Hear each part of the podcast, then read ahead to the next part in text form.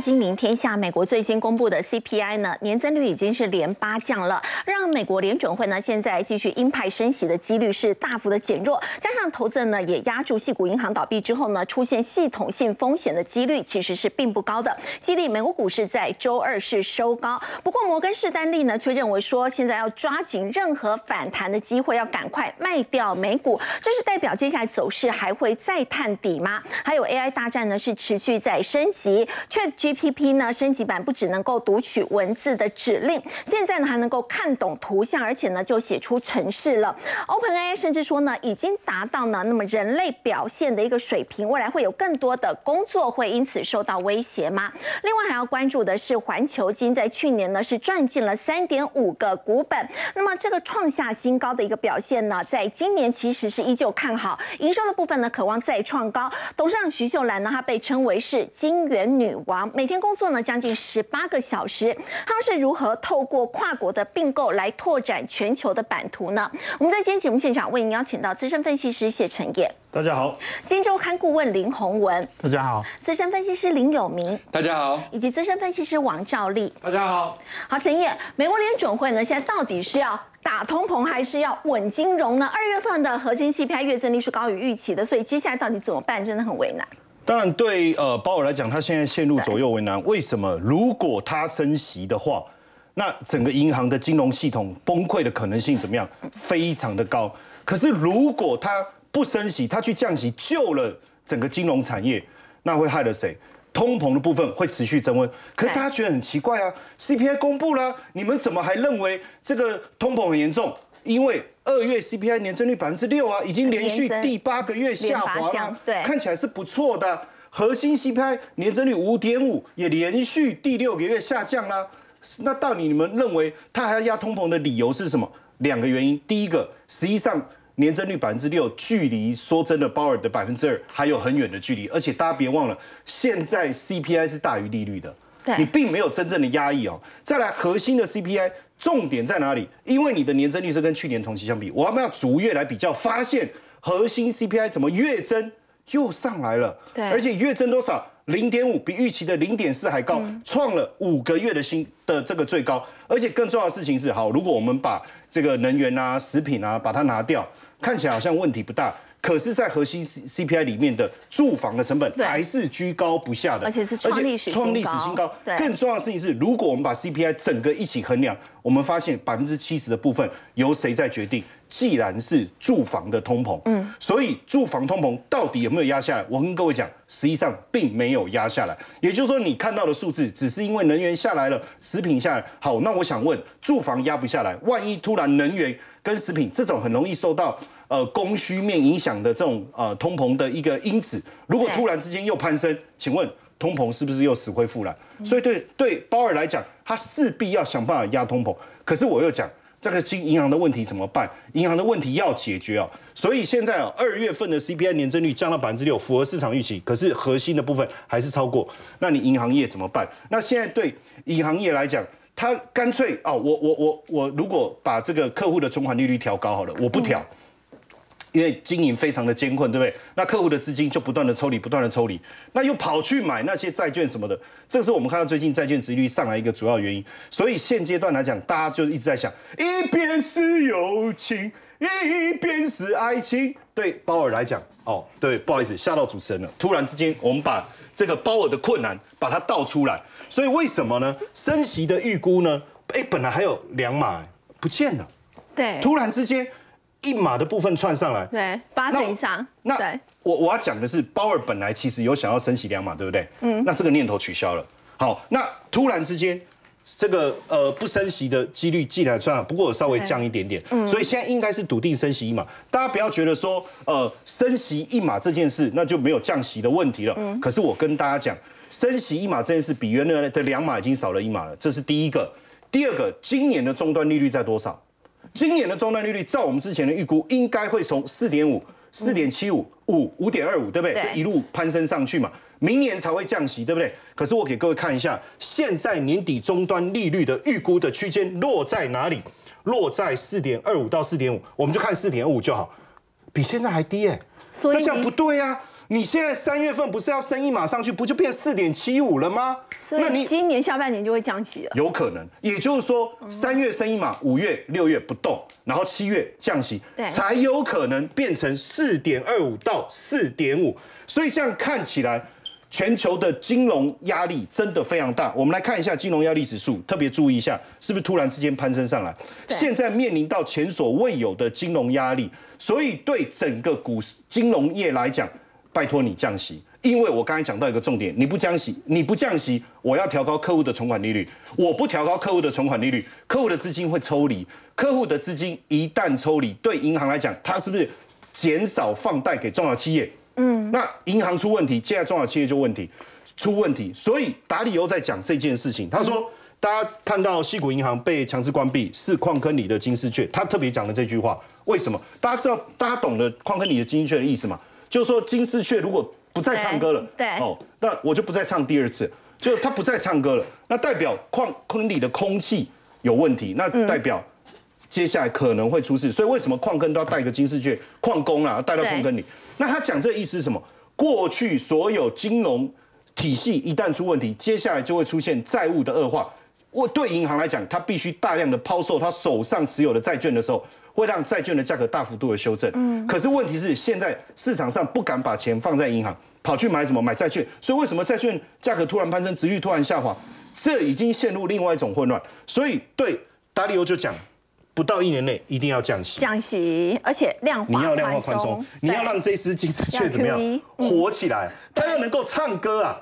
所以为什么我们看到四点二五到四点五这个区间跑出来，原因就在这里。大家不要小看达里欧的谈话，他所创办的这个桥水基金是目前最大的私募基金呐。嗯，那我们来看一下企业间的一个状况。如果企业大家的状况都很好，那我觉得也没什么太大的问题。好，第一个，第一个，这个呃，为什么我们讲联总会他看到了一个问题？为什么从两码降一码？因为基本上现在已经开始有企业出状况了，对不对？好，那他说我要救银行，为什么？因为他还是要升息，可是我银行先救，我我把这个问题先止住，所以股市涨了，对不对？对。可是你看哦，哎，苹果涨了，对不对？啊，这个这个是 Meta，然后苹果也涨了，对不对？对。可是问题是苹果宣布裁员，所以你的涨，大家就说是在庆祝裁员。好，你看 苹果也是啊。他继续啊，他延后发放奖金啊。美美塔第二轮裁员，而且一万人，一万人，你看哦，宣去年才一万，对不对？然后又宣布要裁，再裁一万，对。然后又要取消这个职务的空缺，所以你这样算起来是两万五啊，是，对不对？是两万五。然后你苹果这个扩大节省支出，然后呢，本来两次的这个奖金改为什么一年一次？好，升迁改一年你一年一次，很明显。企业营运已经开始遇到问题，那为什么股市涨？股股价为什么会涨？呃，因为第一个，大家会觉得说，哎，那你你这个裁员以后成本减少啊，对不对？那对获利是有帮助。第二个，我觉得更重要的原因是大家认为会降息，可是这个涨完以后，是不是真的好？我们要去思考我刚才讲的那件事情，银行最后如果减少放贷，中小企业可能开始倒闭的这个问题哦。那现阶段哦，不止呃 Meta 跟苹果啊，因为大家都会觉得说会不会是少数的个案？韩国经济日报报道说，全球大型科技公司开始大规模重组。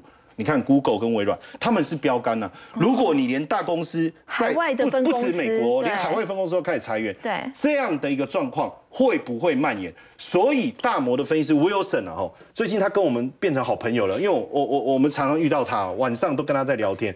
你看 Wilson 说，美股因为银行的支持措施而而涨嘛，对对不对？因为我现在支持银行嘛，然后再加上可能会降息嘛，涨了对不对？他说你一定要赶快卖掉，为什么？为什么？其实这个投资银行咨询公司叫 Evercore，他就特别警告，他说这个不会一下子就结束，这个余波还会继续蔓延，就像我刚才讲的那个原因一样。那美股有没有可能再探去年十月的低点？所以如果会探去年十月的低点，那这个 Wilson 讲反弹你卖掉，这个逻辑是非常正确。那因为现在啊，散户啊，他开始减少股票的购买，因为他会觉得说。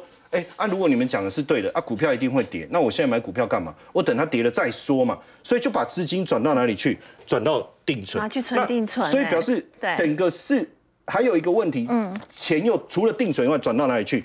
转到债券。为什么？你债券的值率现在这么好？哦，还有很多银行推出非常高的一个定高利定存，大概都在四趴到五趴。对。那你现在股票的值利率多少？才一点七，不到两趴。对。所以你看到这里嘛，高利率储蓄。这个储蓄账户，台湾现在有，我看到也有。对，我那天我朋友跟我说，哎，现在美元定存有五趴的，我真的还假的？我说那如果是这样，你要你要存定存，还是去买股票？所以市场的资金在移动，你看定存、短期国库券现在三到五趴，这个基本上你可以讲叫无风险利率啊。嗯。可是你的值利率一点七，你股价一定会涨吗？如果跌，那连那一点七都不见了。对。这个是现在市场在担忧的。那当然，我觉得现在市场进入一个什么，就是我一直在讲熊熊市的不确定阶段，未来是不是真的还会继续走空，还是会走多？我觉得都还未定之天。只要银行的问题能够解决，或许没有问题。所以当然对鲍尔来讲，最重要的事情是他的左右为难怎么解决？好，不唱了。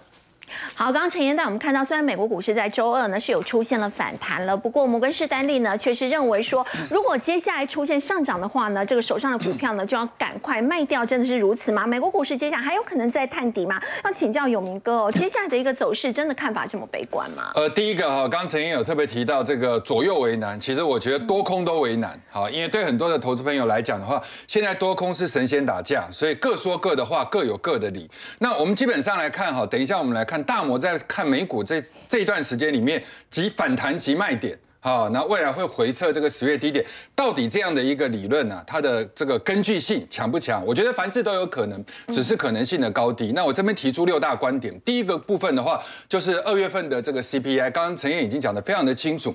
那各位可以从细项里面来看哈，目前掉下来的一个部分的话，是能源、燃油、天然气、二手车，还有医疗的一个服务。那它下降的一个幅度基本上都还算蛮大的。哈，但这种大家比较质疑的，应该就是核心。因为核心的月增在上升，那大家如果还有看之前的一个节目，我们有特别提到核心里面很重要的一个比重就是住房，对，那住房就是来自于租金，那租金是跟着房价在走，房价高的时候租金高，房价低租金低，那房价的高峰已经在去年的七月份看到。啊，对不起，七呃去年的七月份看到，但是它的整个呃年增率的 Y Y 的高峰是在去年的三月份看到，所以换言之的话，你现在看到的高房价其实跟去年相比是不断的在下滑，但是因为租金有递延性，所以你前面收高的，后面越收越低，所以反映到结论就是反映到这个月，好，就是三月份的时候，你会看到这个住房，如果按照逻辑来推的话，住房的这个比重啊，应该会这个 C P I 的比重会掉得很快。哦，因为它跟去年同期相比，高峰已经看到了，所以它只要这样。之后就一路下滑，而不是在一路攀升。所以你跟一路下滑的这个住房比的话，你就会越来越下来，越来越下来。所以还是要看到时候三月份。对，所以很可能好的消息会出现在三月。然后还有一点很重要的部分，就是燃油的价钱下来，很可能在三月以后，甚至四月份，你会看到可能战争的部分会陷入一个呃，这个会露出一些曙光。那如果有露出曙光的话，能源的价钱、食品的价钱、通膨的一个状况还会再进一步的下滑。那再来的话，我们再提到。这个升息的这个非 watch 的利率几率，那各位可以去看一下哈，因为之前都是升两码嘛，但现在看起来目前升一码的机会很高，但是也不是百分之百，是百分之七十七点五。好，那目前停在原地的机会是百分之二十二点五，然后时间越接近到这个三月二十二号，费德就会以这一个非 watch 里面来当成一个参考，来符合市场的预期。所以换言之，现在最差的状况很可能就是在一码左右，最好的状况是不升。不升。我们比较是看的是五月份，五月份以目前的讯息来讲的话，再升一码的机会是六十五点五，然后呢维持原地的机会是三十点九，所以利率的一个高峰大概就会落在五到五点。二五基基本上都比之前的想法要来得好，然后呢，拐点会出现在这个时间点，拐点就出现在七月，七月。啊，七月降一码，然后九月、十一月降一码，然后十二月再降一码，所以终端利率以今年来讲的话，确实就是刚陈燕所提到的四点二五到四点五，好这样的一个水准。那这个水准的话，看你怎么去解读，因为有人说啊，你就是经济差。所以你才要降息，可是你之前不是这么想啊？你之前是认为已经升到一定程度之后，通不下来，你当然要降啊。那费的从两千零四年到两千零八年，他在做的事情其实也是这样，他一次升很快，然后之后的慢慢降，这个跟景气或许有一些影响，但是这个本来就是呃美国在操纵利率一个很重要的一个决策。那这两件事情都会影响到美股，所以这件事情是往好的方面走，所以美股目前为止以这个讯息来讲的话，它不应该要有大跌的可能。那再来，我们去看一下更重要的一件事情，就是呃公债的殖利率倒挂。那目前的话，两年期公债跟十年期公债之前倒挂最严重的时候是八十九个基点，好，然后到这个月的时候已经开始萎缩到六十个基点。那倒挂的一个缩小的话，就代表经济衰退有可能在这个地方的呃疑虑。就会慢慢的一个解除。那接下来的话，我们再来看另外一个哈，第四个很重要的一个讯息。第四个讯息就是到底啊，到底这个细谷银行它是算事件的开端，还是事件的尾声？大家很担心会不会接下来有其他的银行会不会形成一个连锁反应？对，我们先来去看一下 S S V B 啊，细谷银行这件事情，它是率先发难吗？其实不是。真正的发难是从去年十一月开始，是因为 FTX 的倒闭，然后它有一些客户跟这个细谷银行是重叠，所以才会造成挤兑。那再加上细谷银行本身你是投资贷款给新创银行，那你的杠杆又做太高，而且你是以短资长，对不对？你是拿短期的一个债务去做长期的投资，所以当别人只要一旦的，我们上集节目讲过，当别人一旦的去做挤兑的时候，你没有资产可以去还别人，因为你杠杆不断。的在做延伸，所以你只好卖掉你手中的优良资产，所以你才会赔了十八亿美金。但是之前的雷曼会之所以出事，是因为你所有的银行都在做房地产的这种证券化商品，然后你卖的太普遍，房地产一旦跌下来之后，证券化商品就没有价值。那没有价值之后，从两房出问题，再从投资银行出问题，从雷曼到保德信，一直到接眼扩下去，这两件事情经过了。这么多年下来的话，已经有做改善，所以目前我的结论是这件事情是尾声，至少不会是一开始。嗯，那后面的延伸段的话，我们只要去看两个东西。第五个论点就是两年期公债的殖利率跟十年期公债殖利率，大家都说因为我没有办法去投资，我们对未来的状况很差，所以我们跑去买美债。可是各位要去想，前一阵子的时候，你连美债都不敢买，你你美债是一直在抛。你把钱拿去存美金，所以现在的话，当你去买美债，代表你对后面不管是短期的两年，或者是长期的十年以上，基本上你是认为稳定的，不然你不可能去买美债。所以美债一买下去之后的话，殖利就往下掉，价钱往上升。好，如果各位还会担心这件事情还会再继续扩延的话，我们不应该是去看美股。我们不应该先去看美国的银行，我们第一个要去看美国的新创公司的股价。哦，对，因为他借钱给很多的，对他借钱给很多的新创，如果真的要挂的话，新创要第一个挂。因为我的新创的钱，我当初在去做 IPO 的时候，我也是把它去存在细谷银行之类的新创银行，所以钱拿不回来的话，我要第一个挂。那这里面有一个指数叫 NBI，NBI 是生计，它大部分的新创的生计啊、医疗啊都在这个里面。好，那你说美股要回到？去年十月的高点，就等于你认为生技股应该要跌破十年的高点，因为美股除了生技，还有别的股票会支撑。那现在目前看起来，消息最肃杀的时候，最近这两天已经开始出现了强弹。对，那距离前波低点的话是有跌破，对，但是并没有跌破。所以有以下的一些种种的证据，目前看起来的话，我想大摩这个地方是有提醒大家小心的一个味道。好，但是我一直认为最后有一个结论。裁员也好，或者是因为升息末端银行倒闭，这种都是属于每一件事情的落后指标。真正的领先指标是什么？应该是存货。存货的一个消涨，还有新接订单。那当你看到景气末端的时候，很多餐厅开始倒闭的时候，你绝对不会预期现在开始要出现餐厅倒闭潮，你只会认为那是个别现象。好，那如果美股假设真的不幸还会因为别的因素而跌的话，最近美国股市其实谈的都不是全世界得用。真正最厉害的其实是法股、英股还有德股。对，欧洲股市很对，欧洲股市是过高，我们不知道是什么原因让它过高，可能是因为你之前跟欧洲银行借了太多的钱去做杠杆。对不对？你现在必须要还钱回去了，因为它也在升息了。亚洲股市也是比美股强。对，亚洲好。那我们的 OTC 是不是比上市强？那上市又比美股强？对，对不对？那欧股更不用讲。所以我们合理的去怀疑，美国的钱是留在各个地方，它散布在各个地方。那之前你涨你就落后人家，那你跌我们不用怕，因为你的钱就散到各个地方去。所以未来的选股策略来讲的话，我们最近这一段时间里面花很多时间。一个单元一个单元的跟各位讲产业，但是事实上我们在讲的东西其实全部串在一起，叫做 AI 四大智慧应用，这里面包含智慧交通、智慧工厂、智慧生活跟智慧医疗。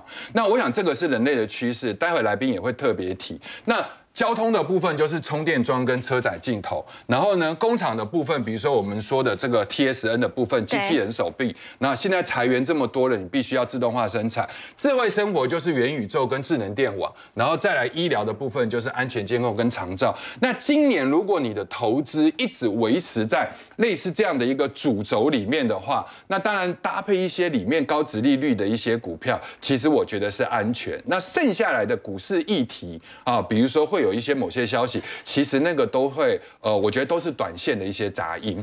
那我们在选股里面，像最近这一段时间里面，充电桩的股票，我们有提到飞鸿嘛，好，从这段时间的表现。对。然后呢，车载镜头，我们上个礼拜有提到巨响，也开始在转强。那我想最后一个在酝酿的，应该就是类似像 TSN 的股票，比如说像台铃，它最近打了三只地桩的脚，好，看不起来是在半年线守住了，所以这些东西提供给各位做参考。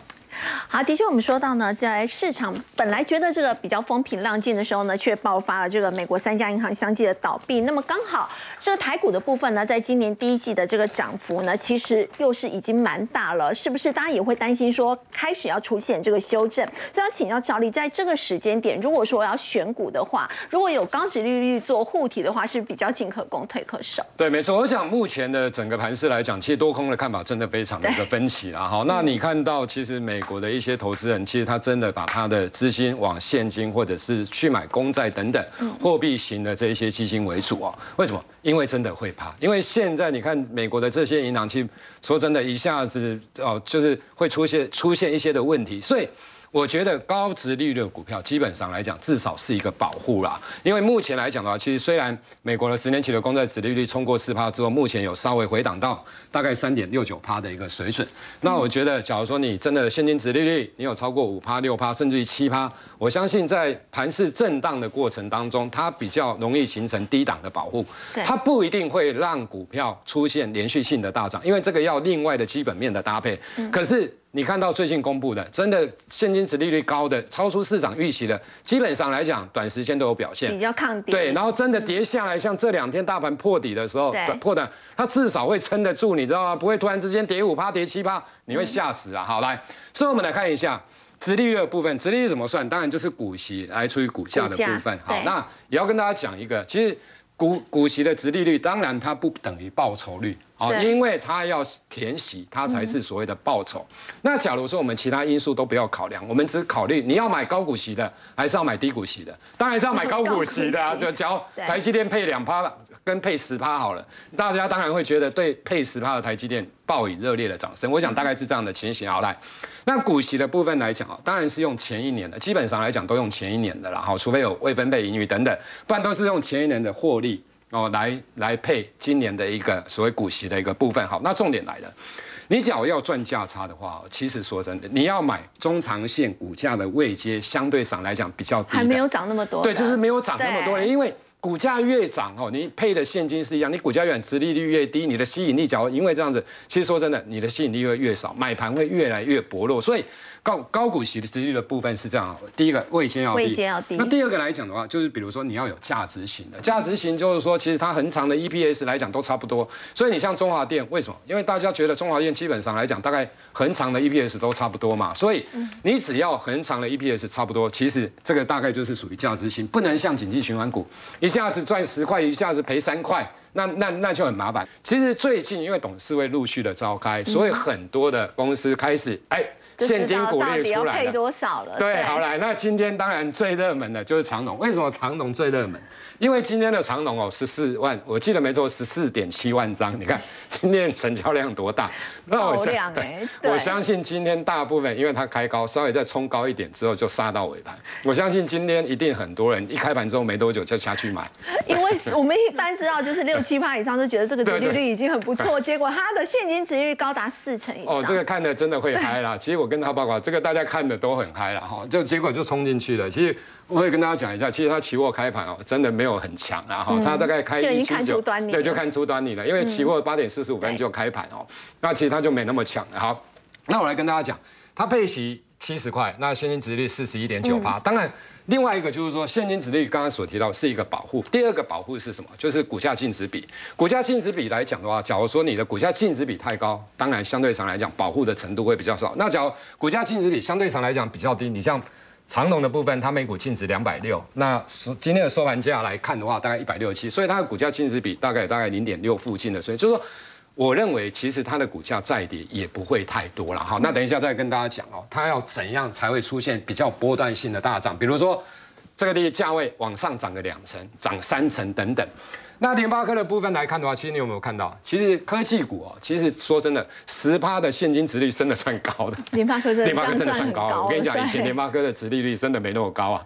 那当然它算高，所以你有没有发现，它因为值利率拉起来之后，最近的盘势出现回档修正，可是它至少。相对上来讲，真的比较抗跌。其实联电也是相同的状况，因为他们以前的现金值率真的都没那么高了。哦，那因为这样，那金源店的部分也是一样，到今天股价也是创下新高。其实你看一下它的值率，我跟你讲，今年哈，因为去年真的上半年很多都赚很多钱。好来。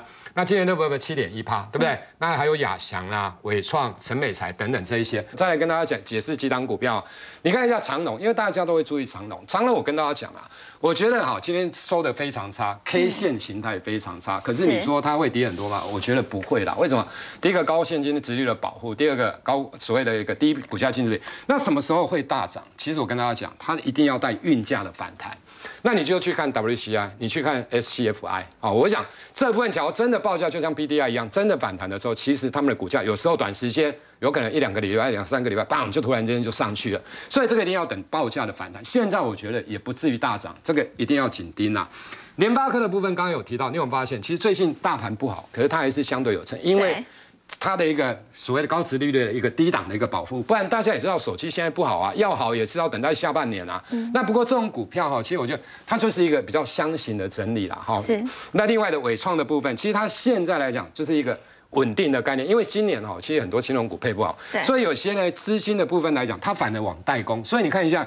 你比如说像伟创，你比如说像人保，你比如像英业达，其实这些股票最新的表现也都还不错，慢慢的一个上去。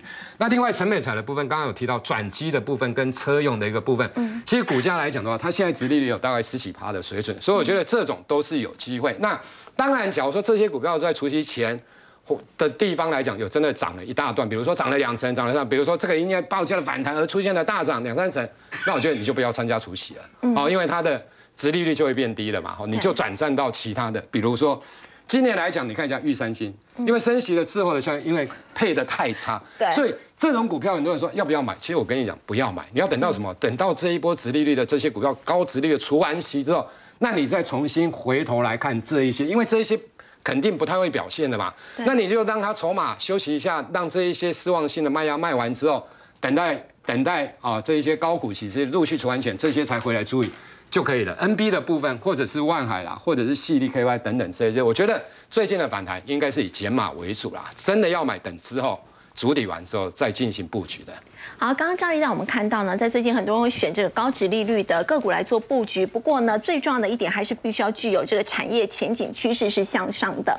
我们知道未来具有产业前景的，就要特别提到这个聊天机器人。那么现在已经出现了这个升级版了。只要呢，它最大的特色就是它可以去看图。如果说看到这个绘图的这个设计的草图，它就会自动产生这个网页的程式嘛。所以就要请教洪文哥，看图它就可以写出。城市，那么以后对这个工程师呃这个工作是不是威胁更大？对，我们最近看 Chat GPT 哈，我们发现就是说每天都推出一个新应用哈。对，那这个这个呃，昨天记者会哈，他他们就有宣布哈，就是刚刚讲的，他即使是放了一张那个呃很很很草的草图哦，我老实讲，我很认真的看他的英文，我都还看不懂他在写什么。哎，结果哎，这个这个放到 G。它这个叫 GPT Four 嘛，哈，它是一个新的版本，哎，它马上就帮你把城市码都写出来了，哎，这个很很好厉害哦，很厉害哈，就是说它已经厉害到，就是说我们人看不懂的，它也看得懂，然后它理解，而且可以做出来，因为它真的写的很草，就是我们一般就是要去看都觉得很困难，没有想到它可以马上就写出来。对，那我我想昨天就是说它不只是这个哦，它它还有两件事哈，一个就是说呃通用汽车，好，通用汽车它现在也要用呃这个。Chat G P 啊 G P T Four 哈，它把它放到它的这个系统里面。是。那过去我们都说哈，那个汽车哈的那个 A I，我们基本上都在讲自驾系统。嗯。可是它现在这个 Chat G P T，它基本上就是说，你可以在你的呃汽车呃你在你的呃车子里面哈，你可以呃你可以询问它很多跟资讯啊、娱乐啊哈相关的这些讯息哦。那比较当然就不是说自驾的这种应用哦。那这个这个是其中的。其中的一项哦，另外它还有一个智慧手表哦，那智慧手表它它也是把这个呃这个 Chat GPT，我想 Chat GPT 它现在就是说它把它所有的这些呃这个呃它的这些呃软体哈，它通通通授权给别人哦，让别人用，它希望它的应用层面可以越来越可以扩大哦，所以所以你也看到它那个 demo 的时候，他也看到就是说你哎你那个智慧手表哈，你如果下载一个 app 哈，你你也可以在上面就直接。呃，这个问他很多问题，他就会告诉你 anything。这边任何问题问他，他也可以回答。那我觉得他另外还昨天还有很好几个重要的事情哦，包括就是说他，因为他这个是四嘛哈，那比之前的三点五哈，他是更聪明了。所以他说哦，那那个之前大家都知道律师很难考，资格考很难考。对，他的三点五本来是做如果去考试是后面十趴了哈，嗯，他现在 GPT four 哈是可以考到前十趴。然后他甚至甚至有一个叫生物的奥林匹亚的竞赛哈，他也去参加哦，他可以考到前一趴哦，就是最厉害的一趴这样子，算很顶尖的。对，就是很顶尖。然后他像比如说他语言的辨识能力，他也大幅提升。所以所以你你去看就是说，他他是不断的在更新。好，那那事实上这个。GPT Four 的研发，哈，它其实很早之前就都已经在做了，它去年就开始在做了，哦，所以它现在是真正就说一个版本做到很成功，它才开始对外宣布，哦，所以我的意思就是说，它真的是不断在进展的。所以刚刚我们看到那个，就是你说一个草图，然后让它，它就写出这个城市码，哈，我觉得这个这个。你怎么会觉得说它不会取代人的工作？是这个根本就是取代工那个那个工工程师的工作嘛？好，城市设计师的工作。那所以，我我其实我在就在跟我朋友聊天哦，他他是一个创业家，他就说哦，他以后可能不要找那么多工程师了。哦，这个 GPT Four 当然，他他现在比较高一点的呃这个服务哈，他是要收费的。嗯。但是你付一点费用，可是你可以用它很多这样的资源，那你一定就要找一个工程师吗？你可能可以工程师少雇几个。然后有一些简单的，或者是你觉得可以让他做的，你就让他做。哦，那我觉得这个变成就是说，他当他的应用很多的时候，呃，当他的基础架构都完整的时候，你就要开始去想应用。你要想的是说，你不要一直想说他会取代我的工作，而是要想说你要怎么利用它去做更多的事。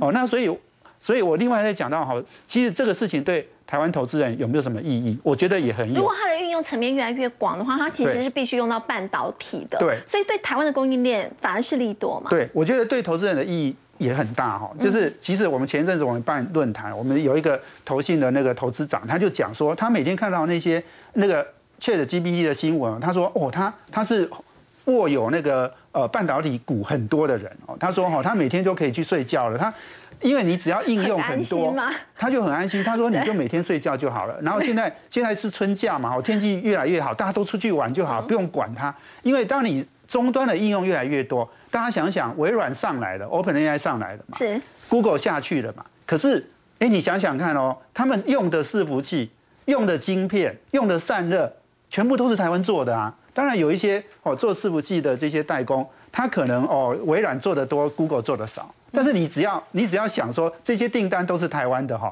你你就你就这个把好的公司都买一买就好了哈，你就回去睡觉就好了。哦，我我所以，我我觉得就是说，像刚刚讲的，像微软，它它也为了要把这个呃 GPT Four 哈这样的一个哦，就是把它练得更好哦，它它也说他们要做呃要做一个大的这种呃计算器嘛哈，那这个计算器要用到数万颗的。GPU 哈是 NVIDIA 做的，那各位知道 NVIDIA 的那个 GPU A 一百哈，一颗是一万五到两万美金呢，那个数万颗就是好几亿美金，好，那这只是它这样的微软，它要做这样的一个呃设备，它就需要买这么多晶片了。是，那你想 Google 也要也要买，好，其他人也都不是等死啊，他们大家都在跟他竞争啊，所以当你这个整个大家都在打仗哈，我我说台湾哈，我们很多军火都是跟国外买的啦。可是哦，资讯产业的打仗哈，要军火库都在台湾，好半不管是半导体，不管是这些我们说伺服器散热，这些通通是台湾做的，所以只要买了这些，所以我觉得今年的呃电子股啊，今年的科技的投资哈，当然外外面风风雨雨啦，什么什么又是银行倒闭什么的。但是我觉得台湾的这个这个产业今年的情况哈，我觉得是可以乐观一点。好，我们说到现在最夯的聊天机器人，现在应用的层面是越来越广，那么未来对半导体的需求呢，也就会更高。我们稍后过来要特别来看的是环球金，在去年它大赚了三点五个股本。那么董事长徐秀兰是如何透过并购来拓展公司的版图呢？先休息一下，稍后来了解。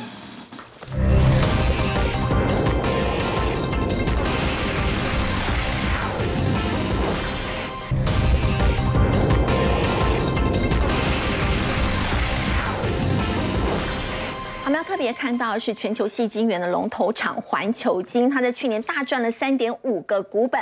董事长徐秀兰呢，她被称为是晶圆女王嘛，而且每天工作将近十八个小时。要请教陈燕，她到底是怎么样透过并购来扩展公司的版图？刚才洪文讲到说，持有半导体股票就可以好好睡觉这件事哦。我想，如果持有的是环球金的股票，看到 Doris 哈，就是他们的董事长这么认真在打拼。哎，他说一天工作十十八个小时，我发现我是睡十八个小时，哎，好像反过来。所以你看，他把环球金创造了这么好的一个财报。你看，二零二二年全年业绩突破七百亿，哎，对，好，而且重点是月预付款，就是代表说我对未来是有信心的。是，那所以我多下一点，然后多多给一点预付款，多少？将近四百亿，哎。那全年多少？三十五点三亿，这个是几个股本？三点五个股本呢？一个股本十块钱，比他赚了三十，超过三十五块，真的非常好。但很多人看完就说，这可能就哼，按照今年呢？今年如何？好，我跟各位讲，这里面重点是什么？他的客户已经在下半年要开始拉货了，也就是说，库存的调整在今年的上半年会告一个段落，拉货的时间哦。推迟拉货时间只有一到两个月哦，这是上半年哦。可是下半年会开始重新拉货，哦不管八寸、十二寸，这代表什么意思？产能率整个会拉上来。对，加动率在九成以上。九成以上，代表过去这种低产能利用率，大家在打消库存的这个过程很快就过去。所以他也讲，今年应该整个景气就慢慢的筑底，二零二四年就会越来越好。那在这样的一个情况下，当然整个集团包含中美金，因为大家也知道中美金、环球金嘛，对，好也开始扩大，包括储能跟充电桩的布局。因为半导体当中有一个非常重要的关键，其实就是电动车，还有一个最重要的一个，当然就资料中心这些。但是你注意看哦，新能源的部分，它现在大量的一个布局，抢占储能跟充电桩市场。增加持股投资多少？十三点零八，成为盛达的最大法人股东，因为他就做充电桩的。嗯，所以你看到这两个的股价的表现哦，相对于其他一般来讲可能还在探底的一个个股，它就出现了相对于比较坚挺的一个股价表现。哦，可以很明显的看得出来。当然，我觉得说它二零二二年的资料出来以后。我觉得还是看未来，但是为什么他可以打造这么好的未来？你看，许秀兰董事长，他二十八岁的时候说，希望自己以后可以做一个十亿的公司，没有想到三十四年之后，他做到八百亿。我跟你讲，因为你们没有看到他后面还要写个美金呐。好，其实可是真的还是，就就算他当时喊的是十亿美金，他还是远远超过，因为换算成台币是八百亿嘛。对，还是很惊人呐。所以他到底怎么做到？当然，第一个。我觉得他的个性里面啊，有一个很有趣的地方，他不喜欢等，所以他都很早就起床，凌晨三点五十八分，因为他不想要等太阳出来，他不想等公鸡叫，所以他早点起来。当然，他这么早起要干嘛？他的行程很惊人哦，因为他是全台湾最早起床的 CEO，早上起来就开始收 email。然后其实有一个重点啊，他其实非常的孝顺，嗯，因为他的母亲九十几岁，所以他要陪母亲吃早餐，然后吃完早餐以后出门，而且五点出出门到竹科是不会塞车的。我跟各位讲，你只要超过六点哦，六点半哦，你去竹科一定塞。好，那进了六点以后，大家想是啊，在不然如果是我一定想要再睡一下，对不对？他不是，因为六点到八点刚好是美国傍晚要跟全球，大家别忘了，环球金是一个全球的公司，对不对？所以他还要跟。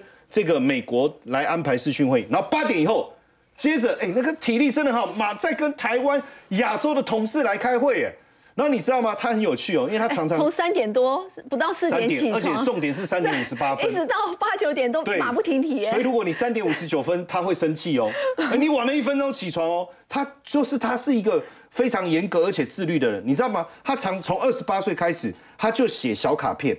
写讲勉勉励自己，当然他说有一些目标是没有达到，没有错哦，他也累积了非常多。但是你看他当时的十亿，到现在三十四年八百亿，而且大家有没有发现，他剪短头发？你说剪短头发没有什么，很多女孩子她会喜欢利落的短发。可是你看她开玩笑说，剪短头发就是因为我不喜欢花时间在剪整理头发。她说我的头能转过来，我就自己剪哦。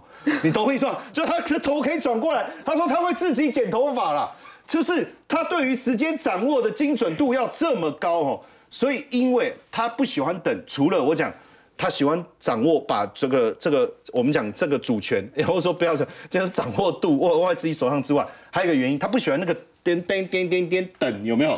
就那个不是我们常常讲，比如说谢承彦等等等等哦，那赵丽就不见了嘛，被省略掉了嘛，对不对？哦，他不喜欢这样，所以他说我不喜欢什么信越啊等等等等四创啊等，所以我必须要让我的名字在前面，所以你看他从一开始的时候，他就一直在。做并购，哎，他是小并大，哎，他不是大公司。你要去想，我不喜欢等，所以表示我还是小公司啊。我往上买，你看日商，哎，所以他其实他他也很努力在在语言方面哦。然后你看上柜以后又收购丹麦美商商 Edison，然后接了中美金董事长以后，哇，那个他就说，我也不想让周美金变成点点点等嘛，对不对？所以直接把四创给并了，对，对不对？那当然，并四创这个案子失败。可是我们一你看他的个性很有，真的就是我刚才讲不喜欢等这件事，真的是表露无遗。因为等结果，对不对？不是，他说我们不要等了。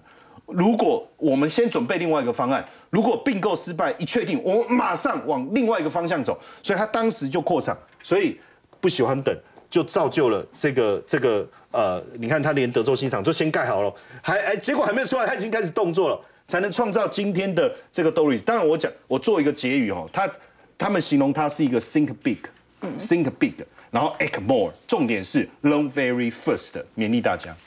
好，刚前一段我们看到是在环球金董事长徐秀兰的一个故事，我们稍微要回来看的是呢半导体测试大厂金源店，它的故事又是如何呢？我们先休息一下，稍后来了解。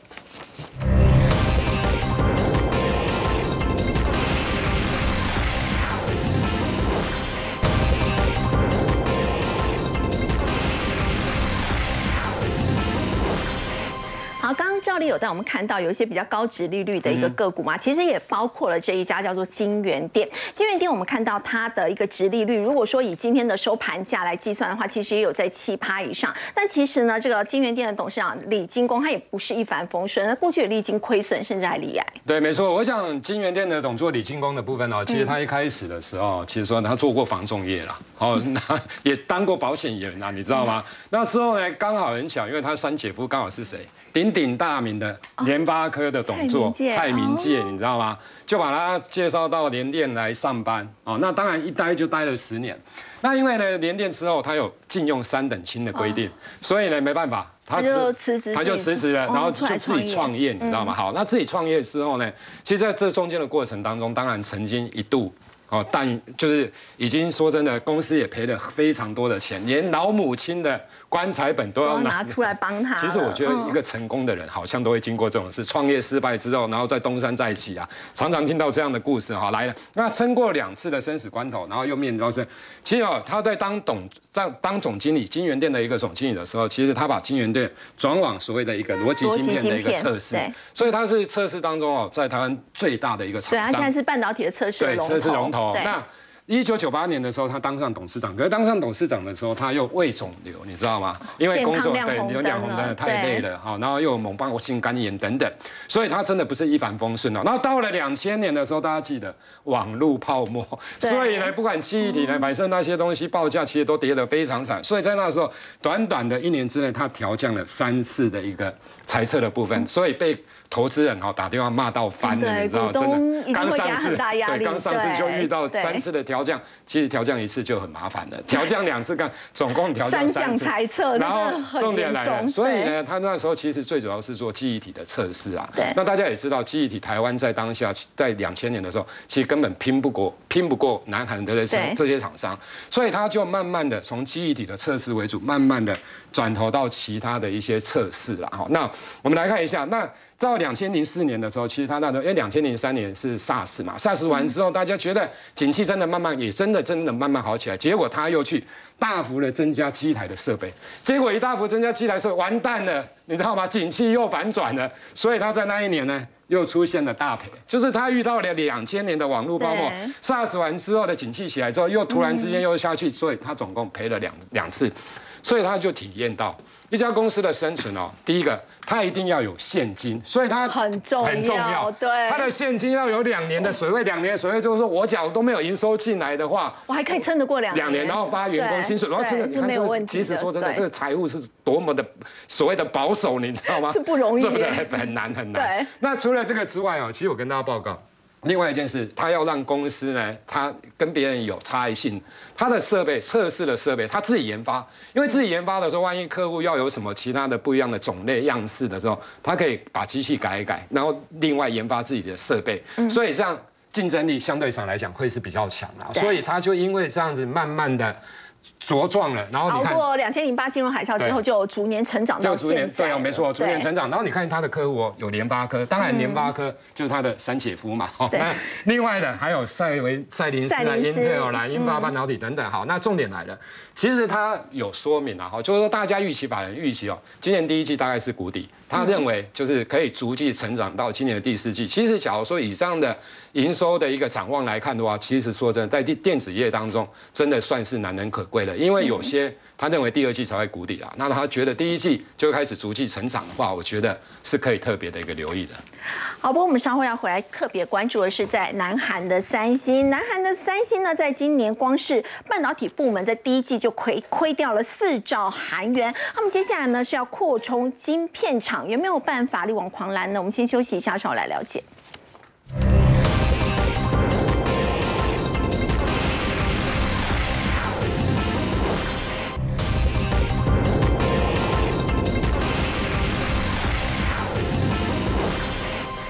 星可以说是南韩的护国神山，因为他们呢旗下公司呢占整个南韩 GDP 呢就一直维持在两成左右，影响非常的大。不过他们的半导体部门在今年第一季呢亏损呢却是超过了九百四十三亿台币，所以现在他们说要建造五座的晶圆厂，要请教洪哥有办法力挽狂澜吗？我想这个我们看到这个新闻，大家可以这样想了哈，就是。他呃，他们是政府宣布，就说未来二十年要投资四千两百多亿美金对，这是史上最大南韩的投资那当然，二十这个是二十年，好，所以你给你给他平均一下，但一年大概平均两百亿嘛，哈。那大家知道台积电现在一年的资本支出是三百多亿，哦，所以所以说我我觉得这就数字来看。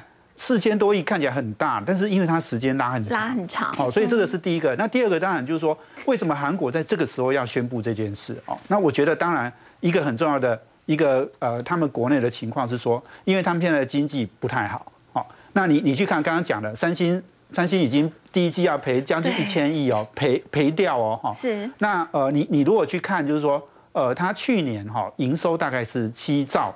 好，我把它换算成台币是七兆，净利大概是一兆。好，七兆大概比我们红海大一点了。好，对，净利一兆也跟跟我们台积电是其实也是差不多。是，可是问题就是说，它那个一兆里面哈，它有六成是来自半导体，但是现在半导体开始在亏损了。对，它的低润、它的 f 取都都在亏损，所以这个问题很大。所以韩国呢需要有一点好的消息或者是利多。哦，来告诉大家说，我们还要持续投资。